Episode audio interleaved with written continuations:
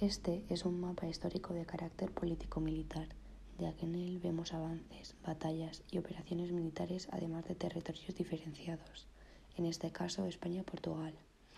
El tema histórico representado es la Guerra de la Independencia, de 1808 a 1814.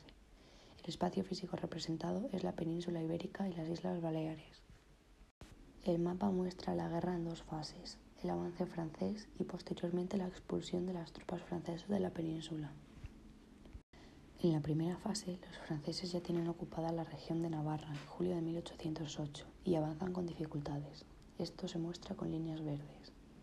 Las dificultades se reflejan en Brunch y Bailén y en lo que les costó conseguir algunas ciudades, siendo los asedios más famosos en Gerona, Zaragoza y Cádiz.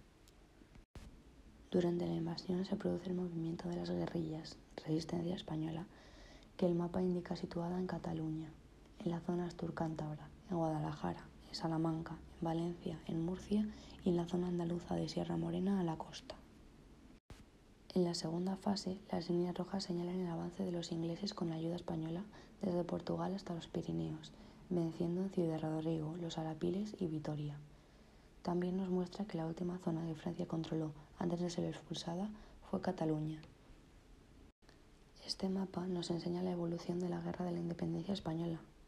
Se resume la primera oleada de invasión francesa, la zona de resistencia guerrillera y las de ciudades que no se rinden al asedio.